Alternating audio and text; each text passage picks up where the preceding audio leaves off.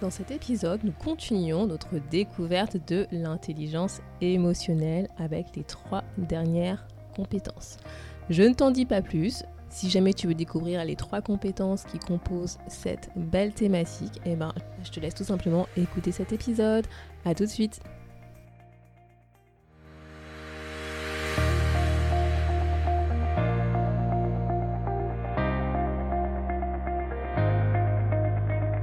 Bonjour à tous et à toutes, vous êtes sur le podcast Le quart d'heure d'Inspire Action. Moi c'est Wefa, votre coach en transformation de vie. Chaque semaine, retrouvez dans ce podcast des outils pour développer votre self-awareness, des actions à réaliser pour démarrer votre transformation, ainsi que des témoignages de personnes comme vous et moi qui ont décidé de devenir l'architecte de leur vie. Alors, installez-vous tranquillement et prenez de quoi écrire. Hello la tribu et bienvenue dans l'épisode 71 où nous continuons notre découverte de l'intelligence émotionnelle. Donc si jamais tu débarques directement dans cet épisode, ben moi je t'invite à aller écouter l'épisode précédent où je te présentais ben, ce qu'était l'intelligence émotionnelle et les deux premières compétences qui sont liées à l'intelligence émotionnelle que sont la conscience de soi et la capacité à comprendre ses émotions et l'empathie. Donc aujourd'hui, nous continuons notre découverte avec les trois dernières compétences de l'intelligence émotionnelle. Et si tu te souviens bien, je t'avais demandé de faire une auto-évaluation dans l'épisode précédent sur les cinq compétences de l'intelligence émotionnelle. Et eh ben, garde sous le coude le papier si jamais tu as fait l'auto-évaluation parce qu'on y reviendra dessus à la fin de cet épisode. Et donc sans plus entendre, nous continuons notre découverte avec la troisième compétence. la troisième compétence de l'intelligence émotionnelle, c'est ce qu'on appelle l'autorégulation ou la maîtrise de soi. En fait, c'est maîtriser ses émotions malgré la situation externe qu'on est en train de vivre et éventuellement les critiques, voire les objections que tu peux avoir de d'autres personnes, que ce soit tes proches, que ce soit des collègues ou voir des personnes que tu connais pas forcément. Quoi. En fait, l'idée c'est que tu vois quand on ressent une très forte émotion, ouais, tu on a du mal à gérer parce qu'elle parce qu'elle nous envahissent en fait tout simplement parce qu'en fait ça va nous prendre dans notre cœur et puis très rapidement notre corps va se sentir envahir par cette émotion. Je pense, je pense que tu le ressens physiquement. Et à nos pensées, en fait, derrière, qui vont aussi être influencées par ce que notre cœur et notre corps nous disent. Et parfois, bah, on peut avoir des comportements, voire des paroles, bah, qui vont au-delà de ce qu'on a envie de dire. Et en fait, c'est on l'émotion qui s'exprime malgré ce qu'on aurait envie de dire réellement dans cette situation. Et en fait, dans ce cas, bah, on peut vraiment avoir des comportements qui nous dépassent, qui peuvent ne plus être rationnels par rapport à qui on est, qui peuvent ne plus nous ressembler et et pas être en accord avec qui on est en fait. Et c'est ça notamment l'objectif de cette troisième compétence qui est la maîtrise de soi, c'est non seulement accepter ces émotions qui t'envahissent, qui sont en toi, mais c'est également être suffisamment assertif, assertif face à ces émotions pour que tu puisses réagir, agir tel qu'en fait tu as envie d'agir et qu'il soit en accord avec qui tu es en fait.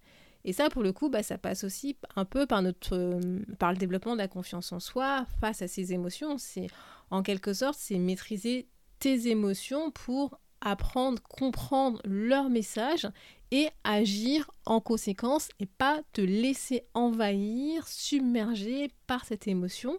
C'est vraiment utiliser en fait nos émotions pour agir de manière positive face à ce qui se passe, que ce soit que tu ressentes de la colère ou que tu ressentes de la peur, par exemple, l'idée, c'est pas justement de te laisser envahir par ces émotions, mais plus de comprendre justement ce qui fait que tu ressens ces émotions-là, et après, bah, de les partager et d'agir en conséquence. C'est vraiment arriver à rester toi, à rester authentique, en accueillant cette émotion, en partageant cette émotion, et sans intention, tu vois, de, nuire, de blesser ou de manipuler l'autre. Parce que je pense que ça t'est déjà arrivé hein, quand t'es énervé, quand t'es en colère. Parfois, t'as qu'une envie, c'est blesser l'autre parce que tu t'es senti toi-même blessé. Et l'idée, en fait, c'est pas ça, c'est de comprendre justement ce qui fait que tu ressens cette colère et après d'adopter le comportement qui va te permettre de partager. C'est pas l'idée, c'est pas de dire le monde est bisounours, etc. Mais c'est de te permettre de partager cette colère, de faire comprendre à l'autre que c'est pas ok pour toi, mais tout en restant qui tu es, authentique et sans avoir encore une fois cette intention de nuire, de blesser, de rabaisser, etc. C'est vraiment utiliser en fait les bons mots au bon moment, dans les bonnes conditions et partager ce que tu ressens. Et ça, c'est ce qu'on va appeler euh, notamment la communication non violente. L'idée des exercices pour que tu puisses sortir de ta zone de confort, si jamais ce truc maîtriser les émotions, c'est pas forcément justement ton truc. C'est exemple, par exemple, si tu as tendance à pas partager tes ressentis, tes émotions, bah la prochaine fois, essaye de le faire. Voilà, essaye, bien entendu, essaye de choisir un contexte bienveillant où il n'y a pas d'enjeu fort avec toi, mais essaye tout simplement de partager ce que tu ressens, avec l'autre et toi tout simplement lui dire je ressens de la colère ou euh, je ressens de la tristesse face à ce que tu viens de me dire tu vois. Et pas forcément garder en toi ce truc cette émotion ne rien dire et que ça bouillonne en toi et que après euh, pour le prochain truc qui se passe bah ça explose et que la personne elle comprend pas pourquoi ça a explosé tu vois. Deuxième exercice que tu pourrais faire c'est essayer de repenser à une situation où tu as perdu ton calme ton sang-froid par exemple et d'essayer de réfléchir à bah, qu'est-ce qui a fait que tu as perdu ton calme, ton sang-froid et comment est-ce que tu pourrais, tu gérer cette situation autrement? Quels sont les comportements, les actions que tu aurais pu faire éventuellement autrement pour éviter bah, ce qui s'est passé où tu as perdu ton calme, ton sang-froid quoi? La quatrième compétence, c'est les aptitudes sociales. Tout simplement, c'est euh, la capacité de gérer des relations sociales, à être capable de se constituer des réseaux. En fait, c'est communiquer avec les autres. Et pour ça, bah, ça va reposer sur une compréhension de soi. C'est notamment la première compétence, connaissance de soi. Ça va être aussi la capacité de, bah, de savoir en fait quand et comment tu dois contrôler tes réactions émotionnelles. Et donc là, c'est la compétence numéro 3 qui va être autour de la maîtrise de soi, de la maîtrise de l'autorégulation de ses émotions.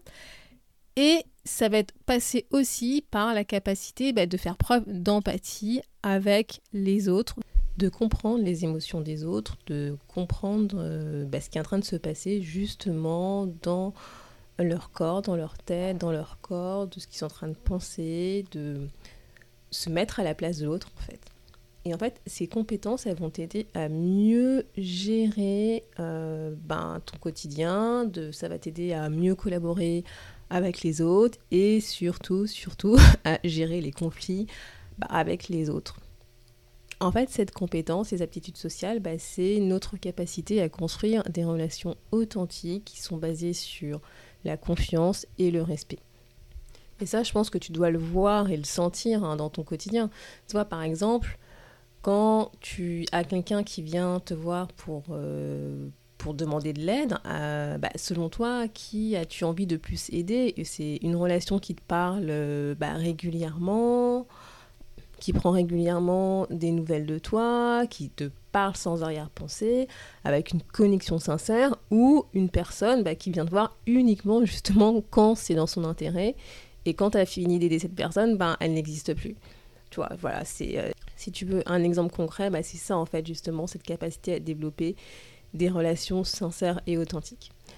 Et donc des idées, si jamais tu souhaites mettre ton focus, développer cette compétence, ben c'est, j'aurais tendance à dire, c'est assez simple. Hein. c'est intéresse-toi sincèrement aux autres.